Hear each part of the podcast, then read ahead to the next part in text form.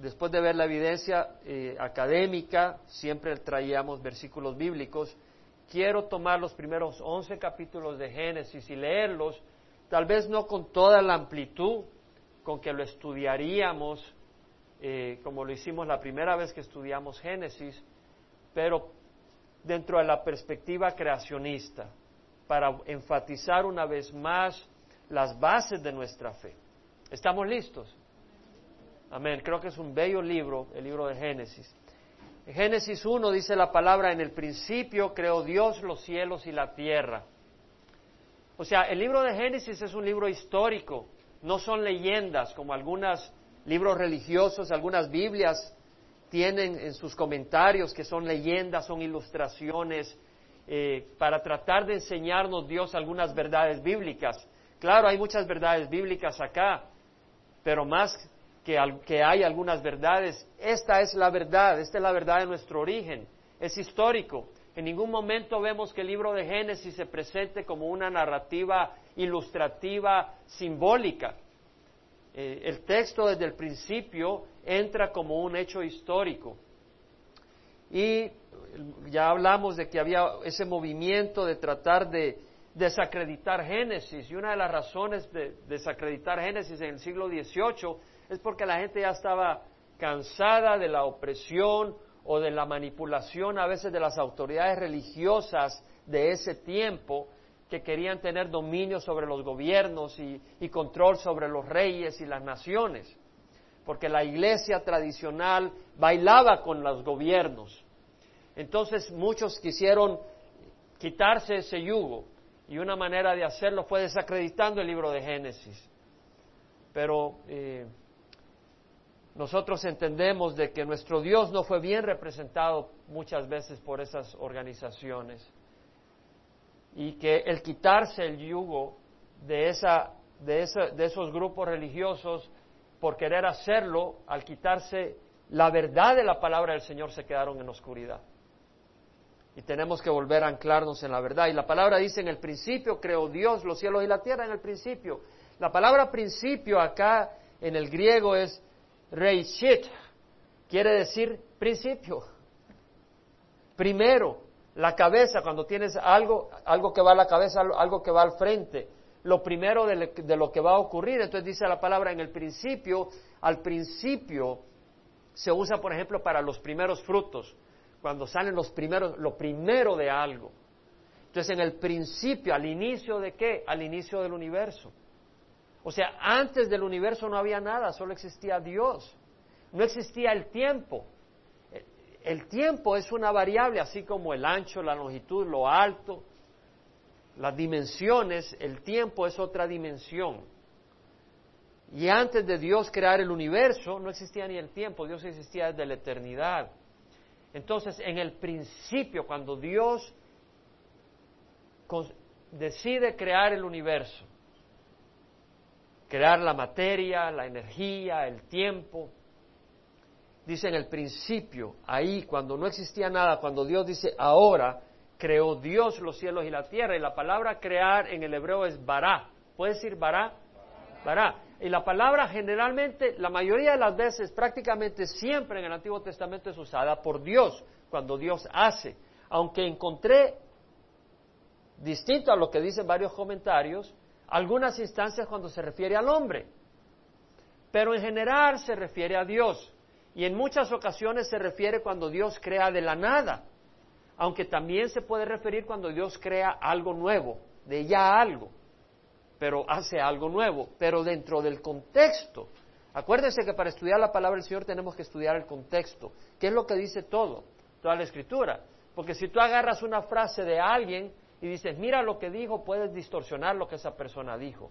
Pero si agarras todo su discurso, puedes entender lo que esa persona está diciendo. Dentro del contexto acá veremos que Dios está creando de la nada. En el principio creó Dios los cielos y la tierra, el espacio. El espacio, y ya lo estudiamos en alguna ocasión, había que crearlo.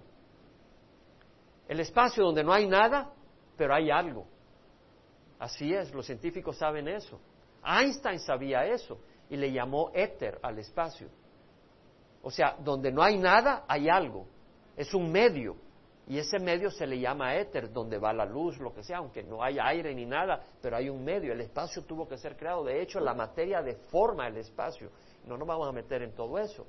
Pero Dios creó los cielos, es decir, el espacio y la tierra. ¿Por qué dice los cielos y la tierra? Porque la tierra es el centro, es el cosmos. Es el centro no necesariamente cósmico, aunque hemos visto de que hay mucha evidencia, de acuerdo al doctor Russell Humphrey, de que la Vía Láctea es el centro del universo, cosmológicamente hablando, y tocamos eso en alguna ocasión. Pero sabemos que en cuanto a propósito, la Tierra es el centro del propósito de Dios, porque ahí está el hombre que Dios lo creó para, para su propio placer. Ahora vemos en el principio, creó Dios los cielos y la tierra. No fue un Big Bang, fue Dios quien creó. Ahora, en el libro de Hebreos 11.3 leemos, por la fe entendemos que el universo fue preparado por la palabra de Dios. De modo que lo que fue hecho, lo que se ve, no fue hecho de cosas visibles. Lo que se ve no fue hecho de cosas visibles. ¿Qué está diciendo? El hombre no puede hacer algo sin algo. Es decir, para construir este edificio hubo que haber ladrillos, eh, cemento, esto y el otro. ¿Y el ladrillo de dónde se agarra? Se agarra de, de minerales, de esto el otro. El hombre no puede hacer nada si no tiene materia prima. No hay nada que pueda hacer el hombre sin materia prima. Pero Dios crea de la nada. Y por eso es por a través de la fe. En Hebreos 11.3 de nuevo dice, por la fe entendemos que el universo fue creado por la palabra de Dios. De modo que lo que se ve no fue hecho de cosas visibles. Es decir, Dios creó, ahora uno dice, bueno, realmente lo que se ve no es visible.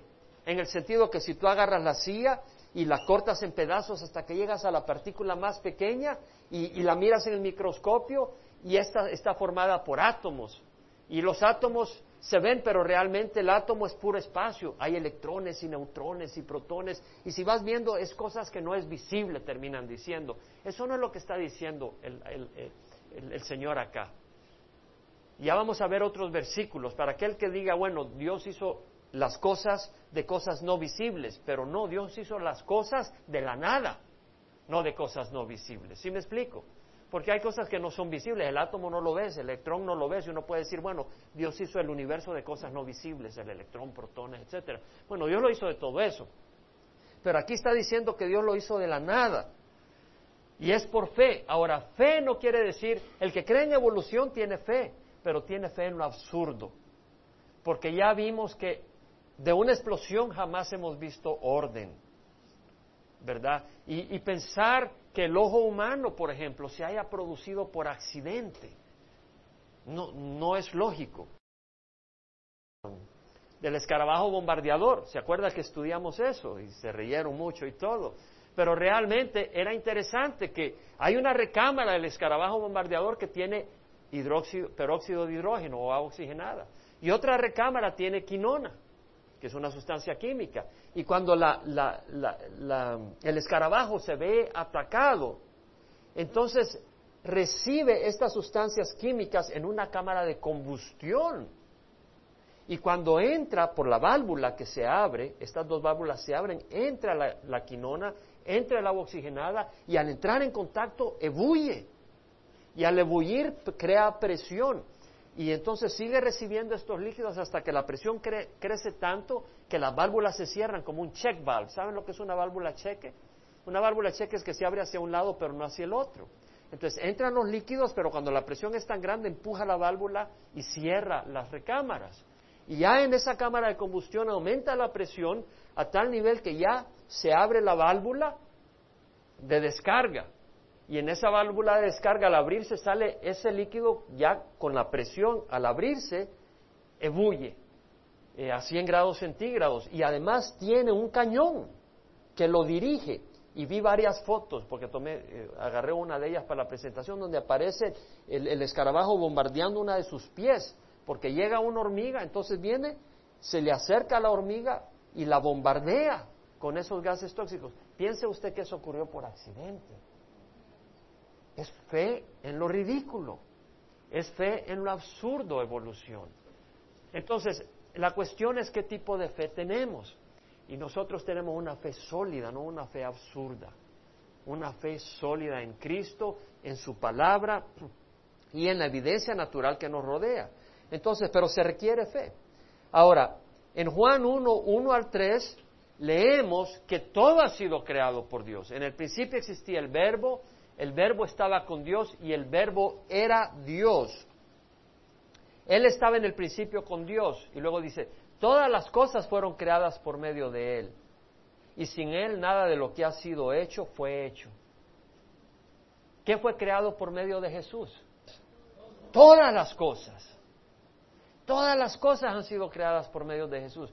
El Señor Jesús no nació simplemente en un eh, eh, pesebre en Belén, sí nació en un pesebre en Belén, pero Él existía desde antes. Él simplemente tomó forma humana en un pesebre en Belén porque tomó un cuerpo que era el único que podía ser aceptable para morir en la cruz por nuestros pecados. Pero Él existía desde la eternidad. Jesús es Dios, no es un ángel, es Dios. Todas las cosas fueron hechas por medio de Él y sin Él nada de lo que ha sido hecho fue hecho. Todo ha sido creado por Jesús. En Colosenses 1, 15 al 17 dice, Él es la imagen del Dios invisible, el primogénito de toda la creación, porque en Él fueron creadas todas las cosas, tanto en los cielos como en la tierra, visibles e invisibles, ya sean tronos, poderes, autoridades, todo ha sido creado por medio de Él y para Él. Entonces vemos que en Colosenses Pablo dice, en Él fueron creadas todas las cosas, todo. Y luego dice, tanto en los cielos como en la tierra. Es decir, todas las cosas en el cielo. Los ángeles, ¿quién los creó? ¿Quién los creó? ¿Qué persona de la Trinidad estoy usando acá? Jesús. ¿Qué persona de la Trinidad habla Pablo acá que fue el que creó? Jesús. Jesús creó visibles e invisibles, ya sean tronos o dominios o poderes o autoridades. Todo ha sido creado por... Entonces, cuando dice visibles e invisibles, aquí descalifica aquel que dice, bueno, cuando dice que por fe creemos que el universo fue creado, lo que se ve de cosas que no son visibles, no es para que no de cosas visibles, no es para pensar de que fue que el átomo no es visible, sino que simplemente y sencillamente lo visible y lo invisible, todo ha sido creado por Jesús. Eso es lo que está diciendo Colosenses. Y luego dice, y Él es antes de todas las cosas. No dice, Él fue creado antes de todas las cosas. Él dice, Él existe antes de todas las cosas. Entonces la materia no es eterna. La materia fue creada por Jesucristo. Ahora nosotros ya vimos que la evidencia académica muestra que, que la materia no es eterna porque hay dos leyes de la termodinámica. ¿Se acuerdan que hablamos sobre eso? La primera ley dice que la materia no se crea ni se reproduce, ni, no se crea ni desaparece, sino que se transforma. Y, y, realmente lo que vemos en la naturaleza es que no aparece de la nada materia, sino que una materia se puede transformar en otro tipo de cosas. Una sustancia química se puede reaccionar con otras y formar otras cosas. Hay combinaciones y hay transformaciones, pero no desaparece de la no se convierte en nada la materia se puede transformar y puedes convertirla en energía, que eso es lo que ocurre en la bomba atómica. Tú agarras un núcleo de uranio o de plutonio, lo bombardeas y parte de la materia del núcleo se convierte en energía, pero no desaparece, esa energía se, convierte, se transforma, se mueve, etcétera, pero no desaparece y de la materia, la materia no aparece de la nada. Entonces, si hay materia es porque o ha existido toda la eternidad o porque alguien la tuvo que haber creado. Pero la segunda ley de la termodinámica rebate que haya podido existir desde toda la eternidad, porque si la, materia existe desde toda la eternidad, ya el Sol ya se hubiera consumido, las estrellas se hubieran consumido, estaríamos en una muerte térmica. Entonces eso prueba que la materia tuvo que haber tenido un principio, que es lo que la Biblia dice. Vemos que la ciencia bien interpretada está de acuerdo con la palabra del Señor. Ahora, cuando Dios habla que Él creó visibles e invisibles, también habla de los ángeles. En Job 38, versículo 4, Job dice, ¿dónde estabas tú? Bueno, dice el Señor a Job, ¿dónde estabas tú cuando yo echaba los cimientos de la tierra? Dímelo si tienes inteligencia. ¿Quién puso sus medidas, ya que sabes? ¿O quién extendió sobre ella cordel? En otras palabras, ¿quién estableció la tierra con ese diseño? Dice, ¿dónde estabas tú? Cuando los evolucionistas dicen fue por una explosión, el Señor dice, ¿dónde estabas tú para decir esa burrada? ¿Sobre qué se asientan sus basas o quién puso su piedra angular? Cuando cantaban juntas las estrellas del alba y todos los hijos de Dios gritaban de gozo. ¿A quién se refiere aquí a los hijos de Dios? A los ángeles. Entonces vemos que en la creación de la tierra y, y cuando Dios va trabajando, los ángeles se gozan.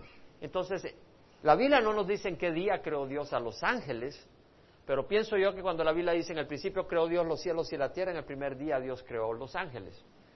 Ahora, vamos a regresar y vamos a ver el Salmo más adelante, Salmo 148, versículo 1 al 6. Aleluya, alabad a Jehová desde los cielos, alabadle en las alturas, alabadle todos sus ángeles, alabadle todos sus ejércitos, alabadle sol y luna, alabadle todas las estrellas luminosas, alabadle el cielo de los cielos y las aguas que están sobre los cielos, alaba en ellas el nombre de Jehová, pues Él ordenó y fueron creadas. Dios creó el universo con un plan y un propósito. Cuando creemos en evolución es una explosión, las cosas ocurrieron por accidente, no hay un plan, no hay un propósito. Y no hay una explicación para el pecado, no hay un reconocimiento del pecado y el hombre por lo tanto no busca a su Dios ni el perdón que Dios ofrece a través de Jesucristo por medio de la palabra del Señor.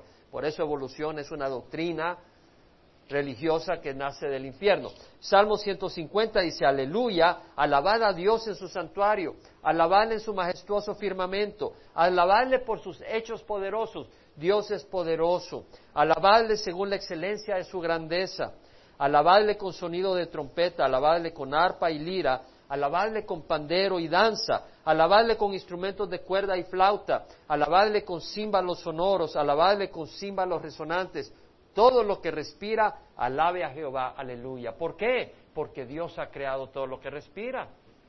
Yo ya les he hablado de mi gato, ¿sí? ¿Saben la historia de mi gato? Ese gato es espiritual. En serio, cuando yo estoy orando, ese gato sabe que estoy orando. Porque llega y se pone, un, se pone todo especial ese gato. Y yo cuando lo veo, yo veo la obra de Dios. Yo veo la, obra de Dios y glorifico a Dios. No lo digo en términos, Padre Santo, vengo ahora al lugar para tu gloria. No, uno le habla a su papá, al papá celestial. Yo digo, Jesús, qué obra más linda la que hiciste. Y le digo al gato, qué lindo te hizo Jesús, le digo. Y sé que Jesús se glorifica. Y cuando tú ves programas de la naturaleza no oyes nada de eso. Hace miles de millones de años la gata se convirtió en sapo. Bueno, ustedes saben el, el, cuento de la, princesa que besa al sapo y se convirtió en príncipe. ¿No? Bueno, no estamos lejos con los de evolución. Este cuento dice que del sapo salió el príncipe, evolución dice que de los ratones, porque dice que ya somos parientes de los ratones. ¿Se acuerdan que enseñamos esa laminía? O que el mono se convirtió en hombre. Salmo 51. El Salmo 51 vemos esa palabra vara, crear, versículo 10, donde dice, crea en mí, oh Dios, un corazón limpio y renueva un espíritu recto dentro de mí. No me eches de tu presencia y no quites de mí tu Santo Espíritu. Restitúyeme el gozo de tu salvación, sostéme con un espíritu de poder. No hay nadie acá de nosotros que sea digno de estar en la presencia de Dios por su propia cuenta. Y no hay nadie acá de nosotros que haya buscado a Dios por su propia iniciativa. Eso lo dice Pablo en Romanos. Es Dios el que nos ha buscado. Y no hay nadie de nosotros que haya llegado a Dios si no es por la obra del Espíritu Santo con un corazón aceptable a Dios. No hay nadie de nosotros.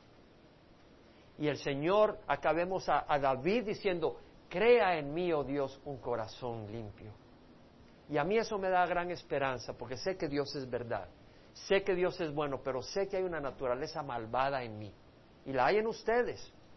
Y tengo que luchar constantemente con esa naturaleza. Y me canso a veces de luchar con esa naturaleza. Pero lo bueno es que podemos confiar en Dios y si Él tiene poder para crear el universo, Él también tiene poder para cambiar nuestros corazones. Si no, David no hubiera lanzado esa oración. Crea en mí, oh Dios, un corazón nuevo renueva un espíritu recto dentro de mí. Esa es la esperanza que podemos tener en ese Dios poderoso. Ahora, volviendo a Génesis 1, ¿estamos ahí? En el principio creó Dios los cielos y la tierra. La palabra Dios es Elohim. Ese no es un nombre. Jehová es el nombre de Dios, revelado en forma de pacto, el nombre, el, Dios del pacto con su pueblo. Pero el título Dios, o sea, el creador del universo, Dios, la palabra Elohim viene de Eloha. Eloha es Dios o Dios minúscula, con letra minúscula, singular, un Dios falso. Pero Elohim es la forma plural. Está dando a entender de que Dios ahí se está revelando como una pluralidad. Es la Trinidad. Dios es uno, pero hay tres personas distintas. El Padre, el Hijo y el Espíritu Santo. Cuando el Padre envía a su Hijo, Él no se envía a sí mismo, Él envía a su Hijo. Son tres personas distintas. Cuando sale este movimiento que dice que no, el Padre, el Hijo y el Espíritu Santo es una misma persona, esa es una doctrina falsa. Porque entonces cuando el Padre dice, este es mi Hijo amado en quien me complazco, ¿de quién está hablando? No estaba hablando de sí mismo, está hablando de su Hijo. Y cuando aparece el Espíritu Santo y desciende en forma de paloma sobre Jesús cuando está siendo bautizado, vemos que es una persona distinta a Jesús. Entonces vemos que hay tres personas y acá vemos, aunque no revelado en forma clara, pero vemos que cuando dice Elohim, y Elohim que viene de Loaj, que viene de él, Eloaj es una extensión de él, y él es una, es una contracción de Ayil, que quiere decir carnero, quiere decir eh, pilar, quiere decir algo poderoso, y se aplicaba también para hablar de un juez, de un gobernante, algo de poder. Entonces vemos que Elohim es una expresión de Dios que también se aplica para jueces, o dioses, pero también para el Dios verdadero en forma plural, en el sentido de poder. Y es un buen término a usar acá porque está hablando de los actos poderosos del Creador. Pero usa la palabra Elohim, que es plural, porque nuestro Dios es un Dios que se revela en tres personas. Y de hecho, quien, si bien es Jesucristo, quien está en la creación, también el Padre y el Espíritu Santo están en la creación. Y para poder confirmarle eso, usted puede tomar el libro de Hebreos, capítulo 1, después de Filemón, capítulo 1, versículo 1 y 2. Dice, Dios, habiendo hablado hace mucho tiempo y en muchas ocasiones y de muchas maneras a los padres por los profetas, en estos últimos días nos ha hablado por su Hijo. Claro, Dios habló por los profetas, pero eran inspirados por el Espíritu Santo. Ellos no estaban hablando por sí solos, sino Dios estaba hablando a través de ellos.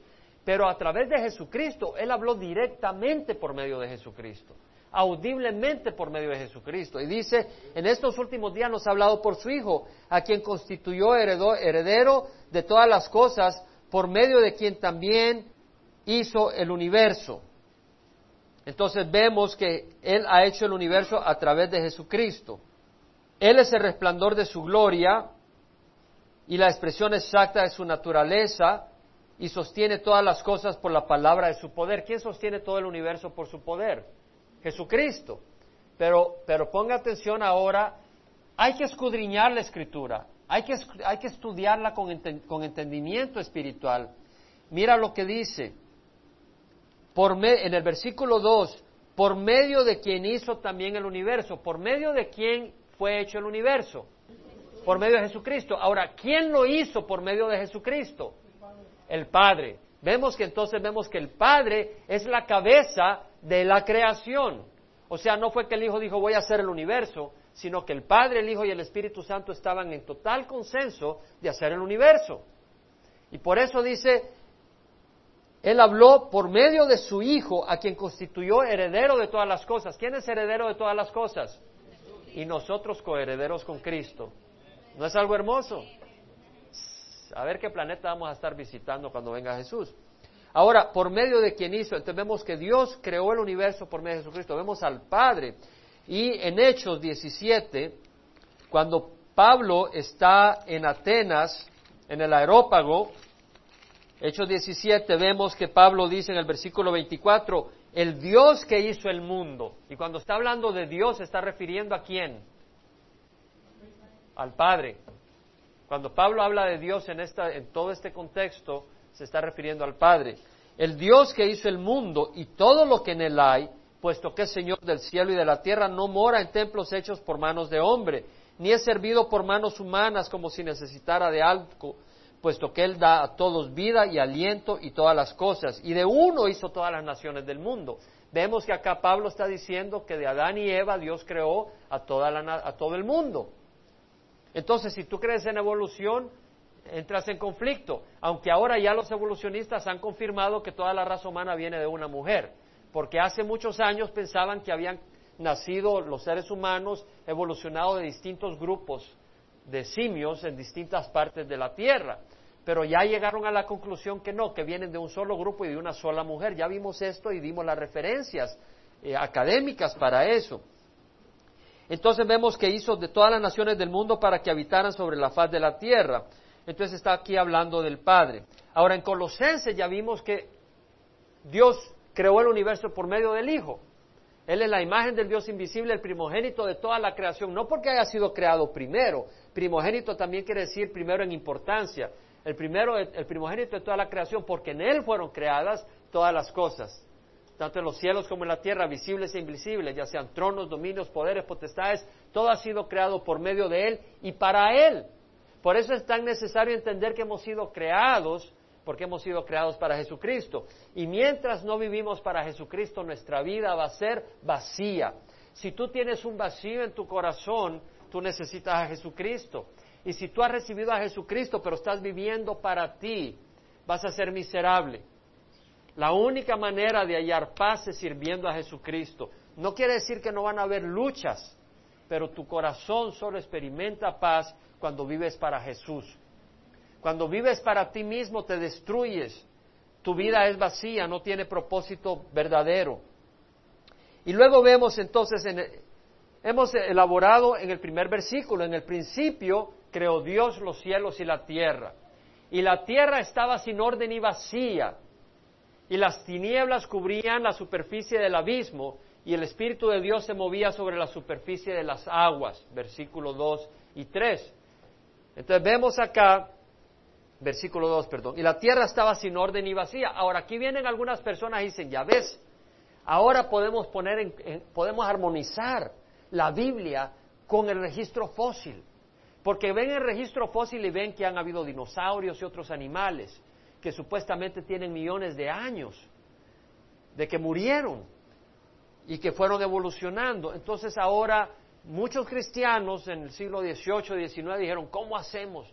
Ellos han descubierto, pero no se dieron cuenta que los métodos de, datación eran imperfectos y estaban llenos de error y muchas otras cosas. Además, la hipótesis de evolución ya la expusimos, que académicamente no tiene sentido. ¿Dónde están las especies en transición? Si evolución fuera cierto, todas las especies estarían en transición. Y ya expusimos también que si la evolución ocurre por cambios accidentales, cuando un animal, por ejemplo un reptil, empieza a cambiar sus patas por cambios accidentales y deja de ser patas y no son alas, no son ni patas ni alas, sino que son patalas, el pobre animal ni corre ni vuela. Entonces se lo volarían los animales que van tras él. Entonces vemos que evolución no tiene lógica. Volviendo a esto, vemos que algunos dicen, bueno, pero han creído en evolución y entonces dicen, ¿cómo compaginamos con la Biblia? Entonces vienen con lo que se llama the gap theory o la teoría de la brecha. Y muchos cristianos, pastores sólidos, han abrazado la idea de la teoría de la brecha, que entre Génesis 1.1 y 1.2 ha habido millones de años y que posiblemente lo que ocurrió es que en Génesis 1.1, eh, cuando Satanás cayó, cuando Lucifer, el ángel que Dios había creado, cayó, hubo una, eh, una crisis cósmica y que Dios destruyó la tierra de ese entonces, o que posiblemente a través de millones de años se fueron formando distintas especies y Dios destruyó y luego creó una nueva tierra, pero eso no dice eso no aparece en la Biblia en ningún lugar. Eso es imponer un significado a la escritura simplemente para porque han aceptado lo que algunos científicos dijeron que están despatalados y han, tratado de moldear la Biblia a lo que algunos científicos dijeron, pero no es así. Dios creó por el poder de su palabra. Entonces, cuando dice la tierra estaba sin orden y vacía, quiere decir cuando Dios creó los cielos y la tierra, Dios pudo haber creado en un día. Dios pudo haber creado en cinco minutos, pero Dios quiso crear en seis días porque había un patrón para enseñar, para moldear, para su propio propósito. Dios te pudiera transformar en un momento, pero Dios toma tiempo porque hay un propósito en todo esto. Ahora vemos entonces que la tierra estaba sin orden, quiere decir que Dios había creado la tierra el primer día, pero no estaba con su orden biológico, con su orden geológico. Era, era una masa llena de agua por afuera.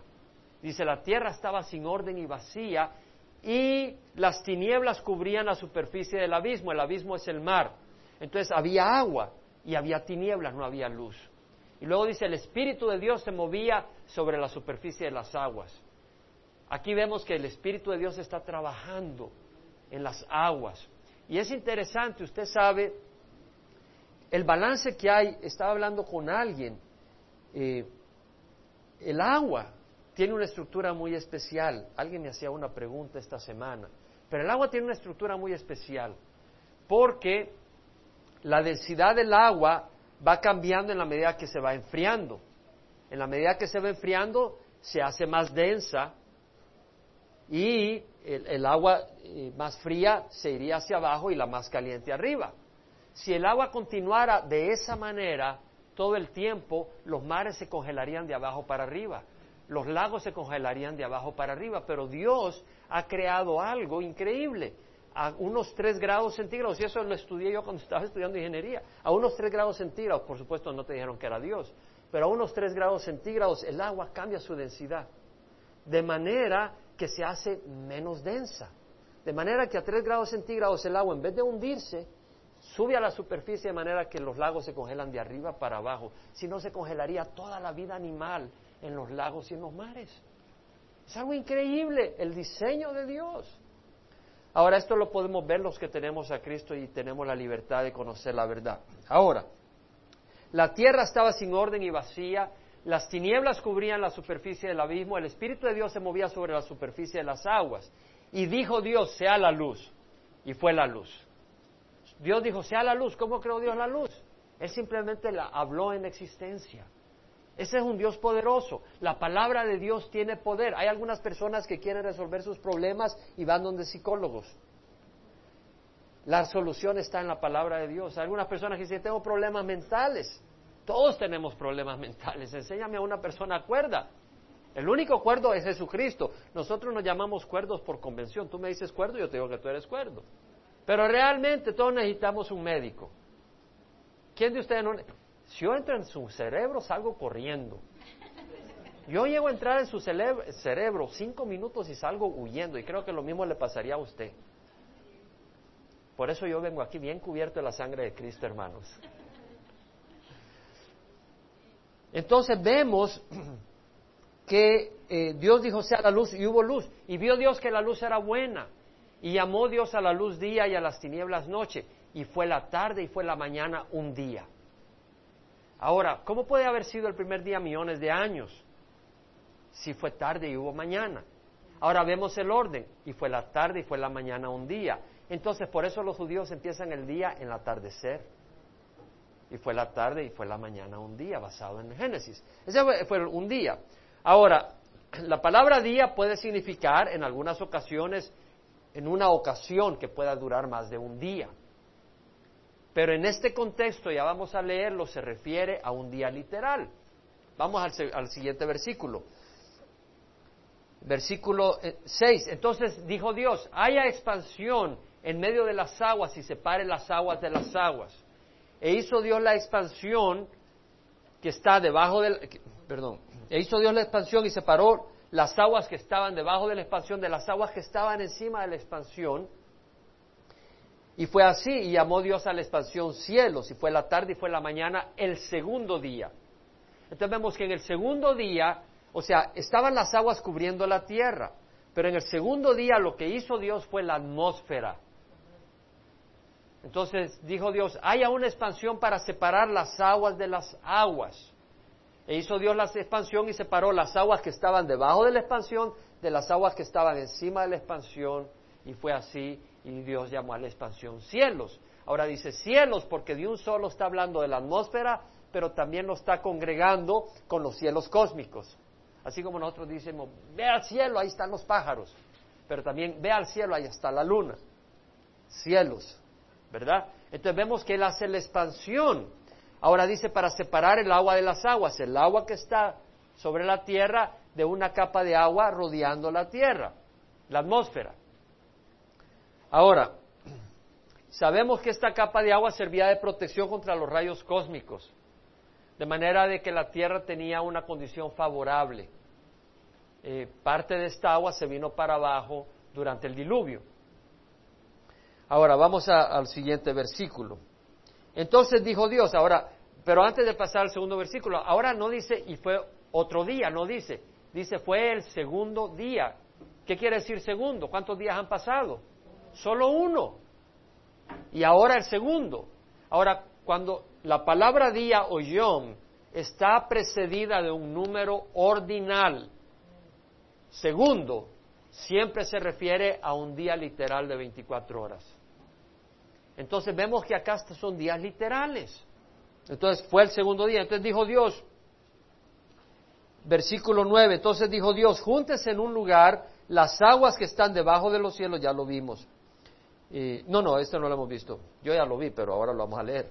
Júntese en un lugar las aguas que están debajo de los cielos y que aparezca lo seco. Y fue así. Y, llamó Dios a lo seco tierra y al conjunto de las aguas llamó mares. Y vio Dios que era bueno. Qué interesante. Acá estamos viendo que Dios dice, júntese en un solo lugar las aguas y aparezca lo seco. ¿De dónde va a salir lo seco? Debajo de las aguas. Júntese en un lugar las aguas y aparezca lo seco. Y fue así, y Dios llamó a lo seco tierra y a las aguas mares. Póngase a pensar, si Dios levantó la tierra del agua y formó la tierra seca, ¿cuántos continentes hay ahí? Uno. Y eso es lo que la evidencia nos muestra. Los continentes son como rompecabezas, si tú los pones juntos se encajan. En un tiempo era un solo continente y se rompió en el diluvio. Ya estudiamos eso. Entonces vemos acá que dice, júntese en un lugar y aparezca lo seco. Fue así. Y esto fue lo que entendió Pedro. Pedro en su segunda epístola habla claramente de que Dios levantó la tierra del agua y la estableció entre las aguas. Según Pedro capítulo 3, Dice Pedro, amados, esta es la segunda carta que os escribo en las cuales como recordatorio despierto en vosotros vuestro sincero entendimiento, para que recordéis las palabras dichas de antemano por los santos profetas y el mandamiento del Señor y Salvador declarado por vuestros apóstoles. Ante todo sabed esto, que en los últimos días vendrán burladores con su sarcasmo, siguiendo sus propias pasiones, y diciendo, ¿dónde está la promesa de su venida? Es decir, hay personas que vienen y dicen, bueno, ¿cuándo viene el Señor? Todo esto son cuentos de maricastañas. Es prácticamente lo que están diciendo. Y eso es lo que vemos ahora. Se burlan de tu fe en que Dios ha creado. Pero es más insensato pensar que venimos del mono y todas estas cosas que ya expusimos. Cuando dicen esto no se dan cuenta que los cielos existían desde hace mucho tiempo y también la tierra surgida del agua y establecida entre las aguas por la palabra de Dios. Vemos que Pedro entiende literalmente Génesis. Pedro interpreta Génesis literalmente. Dios levanta la tierra de las aguas y la establece entre las aguas. Toda interpretación distinta se desvía de la palabra del Señor y ha causado que muchas personas no le den el peso a la palabra de Dios porque dicen, bueno, es cuestión de interpretación, pero Pedro nos dice que toda escritura es inspirada por Dios y que nadie habló por su propia cuenta, sino que hombres inspirados por el Espíritu Santo hablaron de parte de Dios. Eso ya lo leí en, en segunda de Pedro, primer capítulo, donde dice, ninguna profecía es asunto de interpretación personal. ¿Qué necesitas para entender la escritura? ¿Qué necesitas? El Espíritu Santo y no violar la escritura. Porque si tú vienes y dices, bueno, a mí me inspiró y yo pienso que acá realmente el primer día no era un día, sino que simboliza esto y el otro, entonces tú le estás poniendo tu propio significado. Y eso es peligroso porque terminas con errores doctrinales. Entonces vemos ahora que en el tercer día Dios levanta la tierra sobre las aguas. Ahora, ese, ese fenómeno tuvo que tener consecuencias. Es decir, yo eh, no, Dios no está agarrando un poco de plastilina, está agarrando la tierra debajo del agua y la levanta. Se originan grandes presiones. Claro, eso no va a producir sedimentos con fósiles porque no había creado Dios la vida animal, pero obviamente que tuvo que haber eh, un, fenómeno tremendo, increíble, eh, en un día levantar la tierra y cientos de, cientos de metros para arriba o kilómetros para arriba, muchos kilómetros para arriba y generar lo que generó.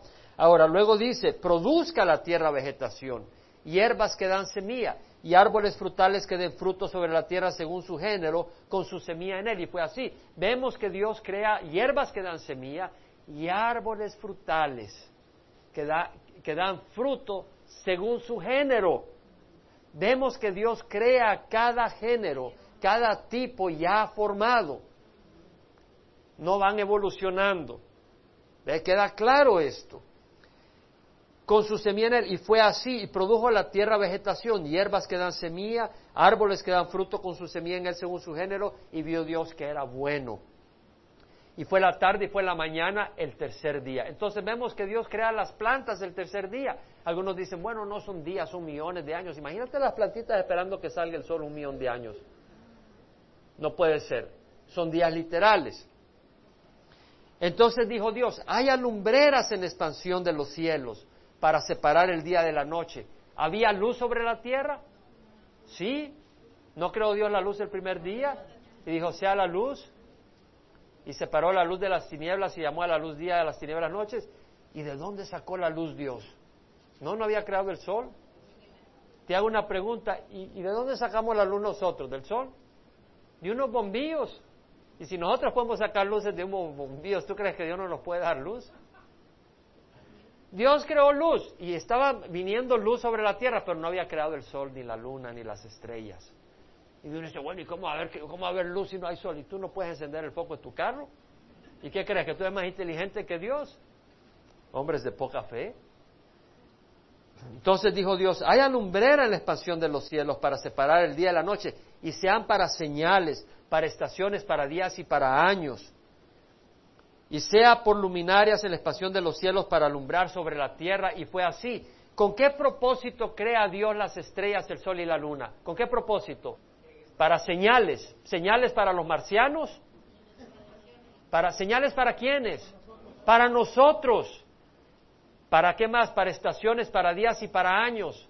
¿Para quién crea Dios el cielo, el, sol, la luna y las estrellas? Para el hombre.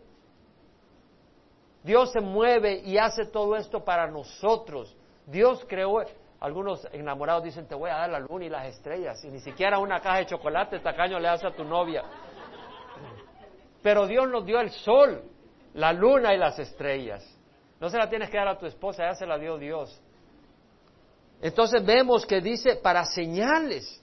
Y Dios ha usado el cosmos para señales. Cuando se le apareció a Abraham en Génesis capítulo 15, vemos que se le aparece a Abraham y Dios lo bendice y le dice que uno de sus entrañas va a ser su heredero, porque él no tenía hijos todavía y Dios le había prometido tanta cosa.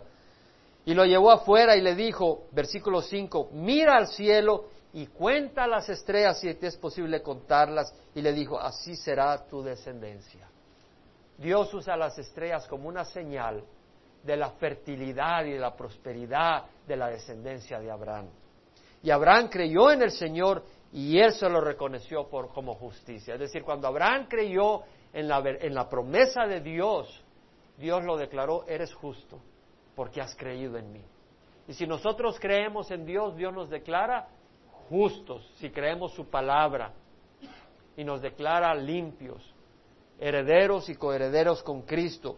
Pero vemos acá que Dios usa las estrellas como una señal de la prosperidad. Si vamos a, a Daniel 12, 2 al 3, lo voy a leer para que no nos atrasemos. El Señor le está revelando a Daniel la bendición de aquellos que están sirviendo en la obra del Evangelio. Y dice, muchos de los que duermen en el polvo de la tierra despertarán, unos para la vida eterna y otros para la ignominia, para el desprecio eterno. Para Dios no hay nada imposible. Dios creó el cielo y la tierra con el poder de su palabra.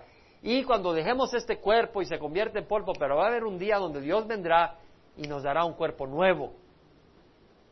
Para Dios no hay nada imposible, no va a tener que evolucionar millones de años. Y luego dice, los entendidos brillarán como el esplendor del firmamento y los que guiaron a muchos a la justicia como las estrellas por siempre jamás. Entonces, si tú buscas la palabra del Señor y tú estudias la palabra del Señor y la compartes con otro, eres entendido y brillarás como el firmamento. Y el Señor dice, vamos a brillar como las estrellas. O sea, hay una gloria en los que vamos, en los que servimos al Señor. Amén. Sirves al Señor. Sírvele al Señor. Él merece nuestra vida. Vemos otras señales que vendrán en los últimos días en Mateo, Mateo 24, 29 al 31. Inmediatamente después de la tribulación de esos días, el sol se oscurecerá, la luna no dará su luz, las estrellas caerán del cielo. Va a haber un cataclismo cósmico y las potencias de los cielos serán sacudidas. Entonces aparecerá en el cielo la señal del Hijo del Hombre y todas las tribus de la tierra harán duelo y verán al Hijo del Hombre que viene sobre las nubes del cielo con poder y gran gloria. Y él enviará a sus ángeles con una gran trompeta y reunirá a sus escogidos de los cuatro vientos desde un extremo de los cielos hasta el otro. Está hablando al final de la tribulación, cuando viene Jesucristo a reinar con su iglesia. Pero vemos las, señales en los cielos. Entonces vemos que Dios usa las estrellas para señales, para estaciones, para días y para años. Ahora, el, el versículo 20, bueno, versículo 18, para dominar el día y la noche, para separar la luz de las tinieblas, y vio Dios que era bueno, y fue la tarde y fue la mañana el cuarto día, cuarto día. Entonces dijo Dios, llénense las aguas de multitudes de seres vivientes, y vuelen las aguas, las aves sobre la tierra en la abierta expansión de los cielos. Y creó Dios los grandes monstruos marinos, marinos, y todo ser viviente que se mueve, de los cuales están llenas las aguas según su género, y toda ave según su género. Vemos que cada ave según su género. Y vio Dios que era bueno. Y Dios los bendijo diciendo, sed fecundos y multiplicados, llenad las aguas en los mares y multiplíquense las aves en la tierra. Y fue la tarde y fue la mañana el quinto día. Ahora los evolucionistas dicen que las aves evolucionaron de los reptiles. Pero vemos acá que Dios está creando las aves y los peces, ¿qué día? El quinto día. Y no ha creado los reptiles. Entonces vemos aquí una contradicción contra evolución. O Dios se equivocó o los evolucionistas se equivocaron. Yo prefiero creer que Dios no se equivoca. Los evolucionistas se equivocan cada rato. Pero vemos que Dios crea las aves y crea los peces según su género. Dios es poderoso y fue la tarde y fue la mañana el quinto día. Entonces dijo Dios, produzca la tierra seres vivientes según su género, ganados, reptiles, bestias de la tierra. ¿Cuáles serían las bestias de la tierra? El león, la jirafa, el hipopótamo, los dinosaurios, los cocodrilos. E hizo Dios las bestias de la tierra según su género y el ganado según su género y todo lo que se arrastra sobre la tierra según su género, y vio Dios que era bueno. Ahora, si los animales estarían compitiendo unos con otros, atacándose unos a otros para lograr defender su territorio y su alimento, y, atacándose violentamente y, y sangrándose y todo eso, ¿sería eso bueno? No, la teoría o la idea del que sobrevive el más fuerte, la idea es que los animales luchaban unos con otros y el que era más fuerte sobrevivía y así se iban formando las especies. Eh, esto no es lo que presenta el Señor. El Señor dice, Él creó los animales y todo en un balance tremendo, una, una hermosa armonía. Y vio Dios que era bueno. Y dijo Dios, hagamos al hombre a nuestra imagen conforme a nuestra semejanza. Ahora, la palabra imagen acá, la palabra hombre acá para empezar, cuando dice Dios, y dijo Dios, hagamos al hombre a nuestra imagen su semejanza, la, palabra hombre es Adán, y la palabra Adán quiere decir ser humano, quiere decir hombre, pero también quiere decir ser humano, hombre o mujer, humanidad, y también es el nombre con que se conoce al primer hombre, al primer varón que Dios creó. Pero aquí está realmente refiriéndose a la humanidad. Cuando dice hagamos al hombre, al ser humano, a nuestra imagen, a nuestra semejanza. Ahora, la palabra imagen es sechlem, que quiere decir apariencia, como la imagen eh, de un ídolo. Por ejemplo, cuando haces un ratón o un hombre y lo haces una imagen, eso es lo que quiere decir a la imagen. Ahora, Dios no tiene nariz, Dios no tiene orejas, Él es espíritu. Cuando nos está haciendo a su imagen, es decir, con la habilidad de amar, con la habilidad de comunicarnos, con la, con la habilidad de entender, de escoger libremente y de crear, aunque nosotros necesitamos materia prima para crear. Dios no necesitó materia prima, pero nosotros podemos expresar creativamente pensamientos e ideas. Entonces Dios nos hizo a su imagen, a su semejanza, para poder tener comunión con Él. Es decir, yo no creo que tú puedas tener, bueno, y por más cariño que le tengo a mi gato, no puedo tener con el gato la misma comunión que puedo tener con un ser humano. Y, entonces Dios nos hizo a su imagen para poder tener una comunión preciosa con Él. De hecho, el matrimonio, el hombre, que es entre un hombre y una mujer, por eso Satanás al hacerlo entre un hombre y un hombre, una mujer y una mujer, está atacando a Dios. Pero en el matrimonio entre un hombre y una mujer refleja la comunión entre Cristo y su iglesia. Algo increíble. Entonces vemos que dice, hagamos al hombre a nuestra imagen conforme a nuestra semejanza y ejerza dominio sobre los peces del mar, sobre las aves del cielo, sobre los ganados, sobre toda la tierra y sobre todo reptil que se arrastra sobre la tierra. Creó pues Dios al hombre. ¿Qué día lo creó? El sexto. A imagen suya, a imagen de Dios lo creó, varón y hembra los creó. Entonces Dios creó al hombre, cuando dice que creó al hombre, creó al varón y a la hembra. Y los bendijo Dios y les dijo, sed fecundos, multiplicados, llenad la tierra, sojuzgadla, ejerced dominio sobre los peces del mar, sobre las aves del cielo, sobre todo ser viviente que se mueve sobre la tierra. Por supuesto que ejercer dominio no quiere decir explótalos, sino gobiérnalos con amor, con armonía, con sabiduría. Y el hombre no conocía el pecado. Entonces era un ambiente idílico.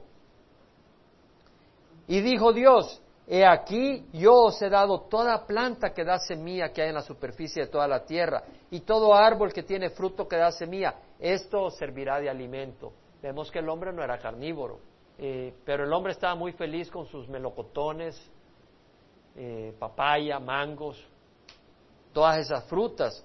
Y a toda bestia de la tierra, a toda ave de los cielos y a todo lo que se mueve sobre la tierra y que tiene vida, les he dado toda planta verde para alimento. Y fue así.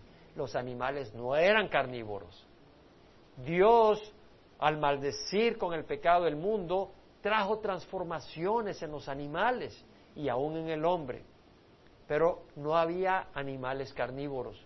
El león comía pasto, Ah, yo no creo. Bueno, está bien, llamas a Dios mentiroso, vamos a ver quién tiene la verdad. Pero examina primero la evidencia antes de hacer eso. Dios es verdad. Más bien se ha hallado el hombre, todo hombre mentiroso y Dios verdadero. Y vemos que dice, y vio Dios todo lo que había hecho y he aquí que era bueno en gran manera. Y fue la tarde y fue la mañana. Adán estaba feliz, no tenía ni suegra. Ya dijimos. Imagínense, iban de aquí para allá, nadie le preguntaba dónde vas a ir, a qué hora vas a venir. Mira que estás mirando mal a mi hija, que no sé qué. Realmente era una relación preciosa, porque no había pecado, no había celos, no había maldad, no había enfermedad, habían animales, habían plantas, hablaban con Dios. ¿Quién creó el, quién creó el placer? ¿Quién creó la sexualidad? ¿Quién creó el apetito, el alimento? ¿Quién creó las frutas? ¿Quién creó las flores? ¿Quién creó la fragancia? ¿Quién nos creó con la habilidad de ver, de escuchar una sinfonía? ¿En cuántos días creó Dios el universo? En seis y en siete, en el séptimo descansó. Siete días hablan de plenitud, algo completo. ¿Cuántas notas musicales tiene la escala musical? ¿Cuántos colores tiene el arco iris? ¿No creen que es coincidencia? Vemos la mano de Dios en todo eso. Que Dios creó el universo y creó, lo creó en seis días. Y dice, así fueron acabados los cielos y la tierra y todas sus huestes. Y en el séptimo día completó Dios la obra que había hecho. Y reposó en el, décimo, en el séptimo día porque estaba muy cansado, dice. ¿Dice eso la Biblia? No, pero sí dice que reposó. Reposó quiere decir cesar. Cesó de hacer la obra. En seis días terminó y reposó, cesó. Y bendijo Dios el séptimo día y lo santificó, es decir, lo bendijo, es decir, el Dios dijo, este día es un día de bendición. ¿Por qué? Porque luego Dios da un patrón de trabajo y de descanso al hombre. Y lo santificó porque en él reposó de toda la obra que él había creado y hecho. Entonces, en Éxodo, leemos en Éxodo 20 que Dios habla claramente, el versículo 8, yo no sé quién en su sano juicio quiere trabajar siete días a la semana. Yo no sé quién en su sano juicio, hay personas que trabajan siete días a la semana, pero yo no sé quién en su sano juicio va a trabajar siete días a la semana. Tómate un día de descanso.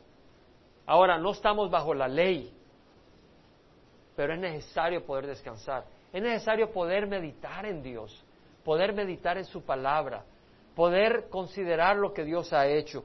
Y en el capítulo 20, versículo 7, perdón, 8 dice, acuérdate del día de reposo para santificarlo.